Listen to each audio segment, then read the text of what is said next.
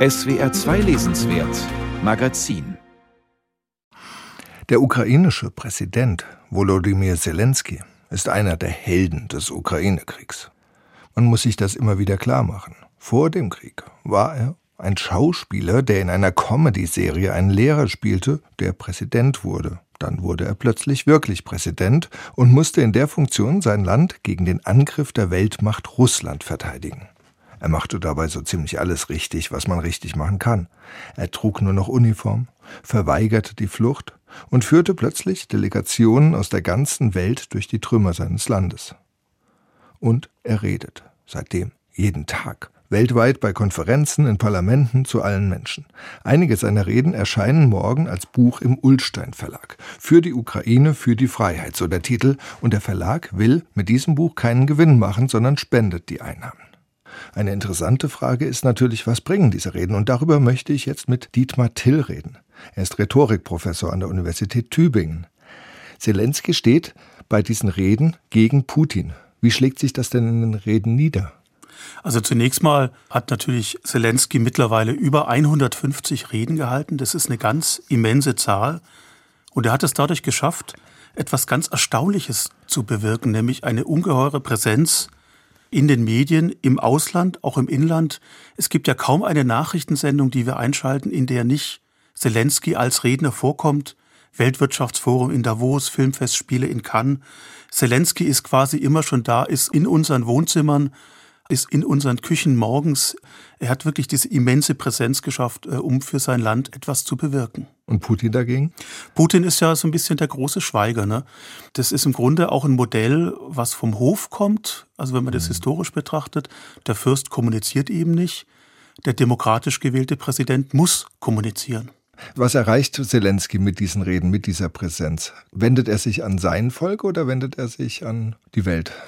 Ja, an beides gleichzeitig. Ne? Die Reden werden ja übersetzt vom Präsidialamt in Englisch und Französisch, sind dann natürlich auch in Ukrainisch, manche sind auch in Russisch. Also das ist was, was Zelensky als Redner auszeichnet, diese sozusagen multiple Adressierung. Also er adressiert unterschiedliche Publika, erreicht dadurch Solidarität im Inneren. Die Reden sind ja natürlich auch Kriegsberichte, die geben sozusagen jeden Tag Auskunft über den Stand der Kriegshandlung, über Gewinne, Verluste, Tote, die dann als Helden gewürdigt, gefeiert werden. Also er hat dadurch erreicht, die Einheit eines Landes herzustellen, die es so in der Stärke vor dem Krieg natürlich nicht gab. Und er erreicht dadurch Solidarität im Ausland, also im Westen vor allem, bei uns, weil er ja Unterstützung braucht. Äh, er braucht Waffen, aber er braucht auch natürlich Geld und auch eine moralische Unterstützung, um gegen diesen immensen Feind Russland bestehen zu können. Die Frage ähm, ist ja wirklich, wie schreibt man Reden im Krieg? Eigentlich ist man da ja mit anderen Dingen beschäftigt.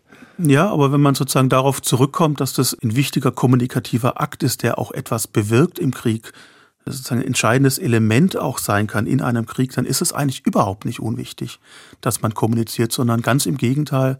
Ich glaube, das ist auch was, was man in allen Demokratien äh, beobachten kann, auch auf Kriege, die weltweit wenn man da zurückblickt in den letzten Jahren, die geführt worden sind, ohne Kommunikation, ohne die Sinnhaftigkeit des Krieges zu erklären und die Sinnhaftigkeit auch von Opfern zu erklären, kann man in Demokratien keinen Krieg führen. Was mir ja so ein bisschen aufgefallen ist, dass die Dolmetscher, die oft als Simultandolmetscher dabei sind, tatsächlich sehr ergriffen sind. Was natürlich daran liegt, dass es wahrscheinlich nicht so viele ukrainisch-Dolmetscher gibt, die nicht auch Ukrainer sind und dementsprechend gerade dann live ihren Präsidenten übersetzen müssen. Aber es ist doch eine große Ergriffenheit, die sie dann in dem Augenblick haben. Ja, es gibt ja tatsächlich dieses Pathos in den Reden, die, was stark über den Begriff des Opfers wird es geführt. Und es werden ja auch tatsächlich konkrete Opferzahlen genannt. Es wird die Lage an der Front in den Reden thematisiert, auch wenn sie nicht gut ist, wenn der Krieg nicht gut verläuft. Und es wird sozusagen immer mit diesem Argument des Heldentodes argumentiert in den Reden. Und das ist natürlich ein extrem pathoslastiges Argument. Sozusagen ja. dieser, dieser Tod, das ist eine klassische Legitimationsfigur auch für Krieg. Der Tod für das Vaterland, der Tod, der Sinn macht. Aber das heißt, Sie meinen, dass diese Reden tatsächlich eine politische Wirkung haben? Ja, wir sehen es ja äh, sozusagen die Diskussion bei uns in der Bundesrepublik Deutschland, wie die sich entwickelt haben in den letzten Wochen. Von einer zurückhaltenden äh, Haltung zur Frage der Waffenlieferung jetzt zu sozusagen einer Position, die in der Frage immer mehr in Richtung starke auch militärische Unterstützung abläuft. Und das ist natürlich etwas, was die Reden von Zelensky und auch von anderen politischen Akteuren, wie dem ukrainischen Botschafter, eben in Deutschland äh, geschafft haben, indem eben nicht nur auf die Politik eingewirkt wird, sondern vor allem auch auf die Bevölkerung, auf uns alle. Und wir machen dann wieder ja. Druck auf die Politik. Wie erreicht er das denn? Also Reden müssten sich ja eigentlich an Gefühle wenden, müssten mit Pathos, Komik, Vernunft, Herz arbeiten.